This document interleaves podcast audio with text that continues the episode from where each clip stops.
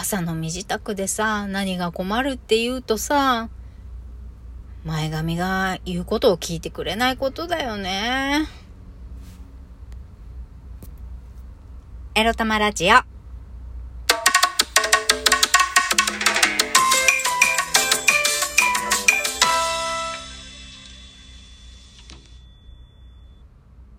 最近タイトルコールがはちゃめちゃなことになっているなと思いつつも、まあ、はちゃめちゃにいろいろ試してみるかと思っているみくりです。皆さんおはようございます。今日は沖縄またちょっとね、今曇り空ですが、またさらに昨日よりは気温が高いですが、皆さんのお住まいの地域はいかがでしょうか？さて、このエロ玉ラジオは、借金持ち、独女のアラフォー兼業フリーランスみくりが沖縄から日々いろいろいろいろ思うことを配信しております。たどたどしいんだが、タイトルコール。もうなんか自分の記憶となんかいろんなものがミックスはちゃめちゃでもう本当に CPU 限界です。みくり CPU 限界です。はい。そんなわけで今日のタイトルはこちら。仕事の省エネ対策。笑わないについてお話しします。いや、実は今日ですね、今7時52分で駐車場に着いて車中録しておるんですが、あの、通勤しながらね、いろいろ考えてたんです。昨日の夜から。なんかもうね 素晴らしいスキルを持ったプロのデザイナーで世当たり上手な怠けんぼの B さんと、もう仕事バリバリできて言葉がきついバリキャリ女の A さんとの間に挟まれて働くことに、まあ早くも疲れている私なんですけれども、もうとにかくね、人と関わるのがめんどくさい。もうたった二人しかいないさ、その仕事の人間関係なのにさ、私はもう疲れていて、ちょっと何で省エネしようって思った時にね、メンタル省エネですよ。メンタル省エネしようかなって思った時に、もう愛想よくしないでおこうかなってちょっと思ってるっちゅう話ですね。なんかね、あれなんですよ。A さんは A さんで、仕事の時はめちゃくちゃ言葉がきつくて、仕事の話じゃない時とか、一事務所を出るとですよ。例えば車の、あ、仕事の用事でみんなで車用車に乗って移動するとか、あとは仕事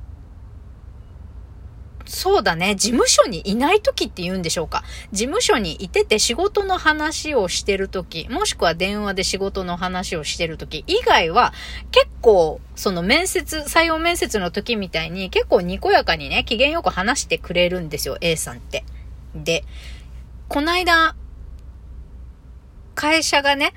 主催したセミナーでね、キャリアアップ研修みたいな、リーダーシップ開発研修か。それの時にお客さんに言ってたんですよ。その、職場でもプライベートでも裏表がないということはいいことだけれども、上司という立場になった時、あるいは管理職になって部下を持つという立場になった時に、仕事用の自分の顔とか、仕事用の自分の態度とか演出というか、まあそういったものを持った方がいいと思いますよ。的なこと言ってたんですよ。だから、それ気になってて、え、じゃああんたが言、仕事中に言葉がきついのって上司の役を演じてるからってこと？みたいな部分もありまして。ただね、これは、結構経営者の方もそういう感じでお仕事されてる方多いなっていう印象を私は持っているんですが、えー、人の上にね、立つ立場になった時、社会的にね、仕事モードの顔っていうのを作って、なんとか、こう、仕事が、人間関係がうまく回るように、もしくはそうやって、えー、自分の中で役割、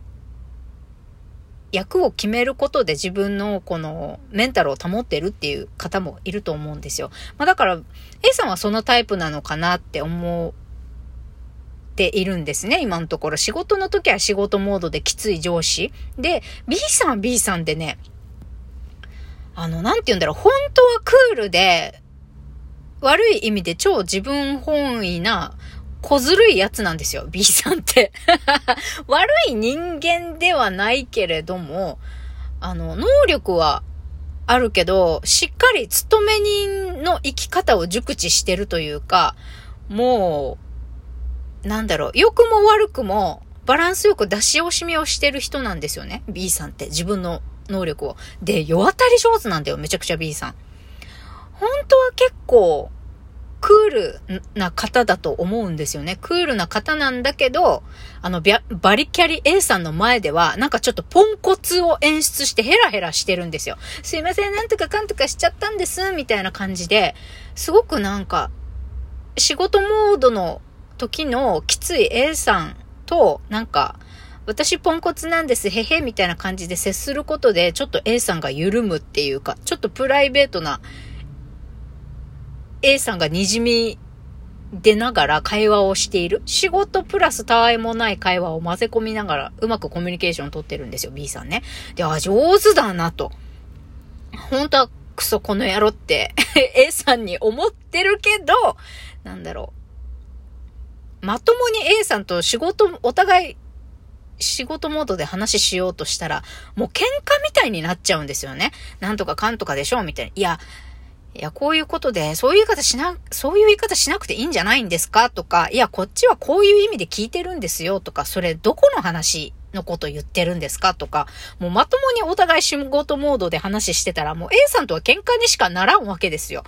そうそう。だから B さんは多分そこを熟知しているのかな？もうなんかあえて、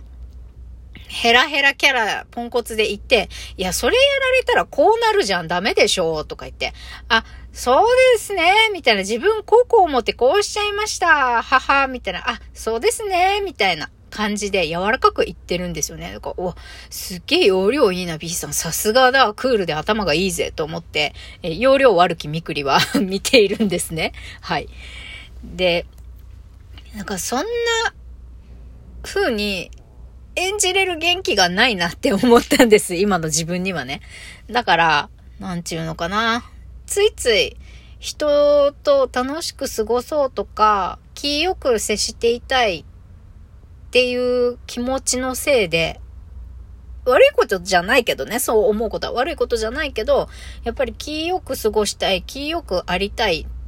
職場の人とはで、できるだけまあ仲良く、かあの、コミュニケーションを取りたいっていうふうに思っていて、明るくいよう、明るくいようって思ってる自分がいたり、もしくはきついこと言われても言い返せない自分とか、あなたとコミュニケーションを取ることに疲れているっていうのを、あの、相手が察することがないよう、機嫌のいいふりっていうか、傷ついてないふりをしている自分とか。なんかそうやって、いい人でいながらなるべくネガティブは出さないようにって自分をね、無理させたり制御して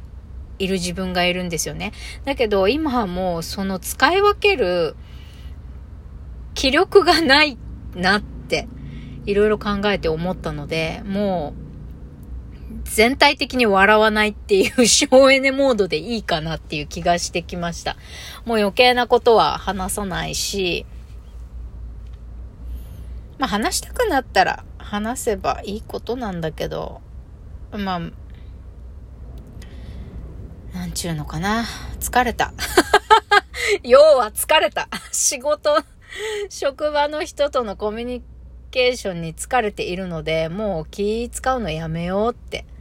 思ってる。笑いたくない時はもう別に棒読みで、ああ、こうすればよかったですね、すいません、とかさ、別にテンション上げていこうなんて思わなくていいかな、みたいな。上げ上げじゃなくてもいいけど、なんていうのかな。ピリピリしないようにっていうのかな。仕事でイライラすることも多いから、その、ピリつくトゲを、なんだろう。上機嫌のハイテンションも、そんなに出さないけど、出さず、そのピリつくネガティブさっていうか、そこも出しすぎないように、この平静を保っていられるように、自分の心の平静を保っていられるように、特に気良くしようとか、笑おうっていうのを心がけないっていうか、まあ、とりあえず笑わない？無理して笑わないっていう省エネ対策を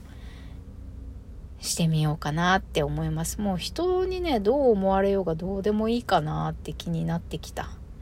まあ、仕事上ね、必要なことは話したりとか、それやられちゃ困るよとか、何？機嫌悪いの？いつも笑顔がないね？なんて言われてしまったら、あ、ちょっと怖いですか？気分。なんか雰囲気、私がそうすることで仕事やりにくいですか？とかは聞いたりするけど、まあ別に雰囲気悪いねとかね、ひょっちゅう言言われるほど注意されるでもないんだったら、もう好きなように、好きなようにっていうか、頑張ってポジティブな自分でいるのはやめようって思ったっつうことですね。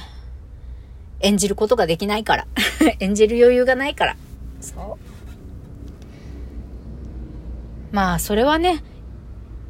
美しいことではないかもしれないけど、もう A さん、B さんがうまく自分のやりたいようにとか、自分のやりたいようにとか、自分を守るために振る舞っているようにね、私も私で、まあ誰に何と思われようが、まずは自分の心を守るっていうことをね、優先させたいなと思いますね。何の話だろこれ。暗い話？明るい話でもないね。ちゅうことで。今日はね、渋滞に巻き込まれるのが嫌で、朝7時15分に家を出まして、そしたら25分で家に着きました。いつもぴったり1時間なのにね。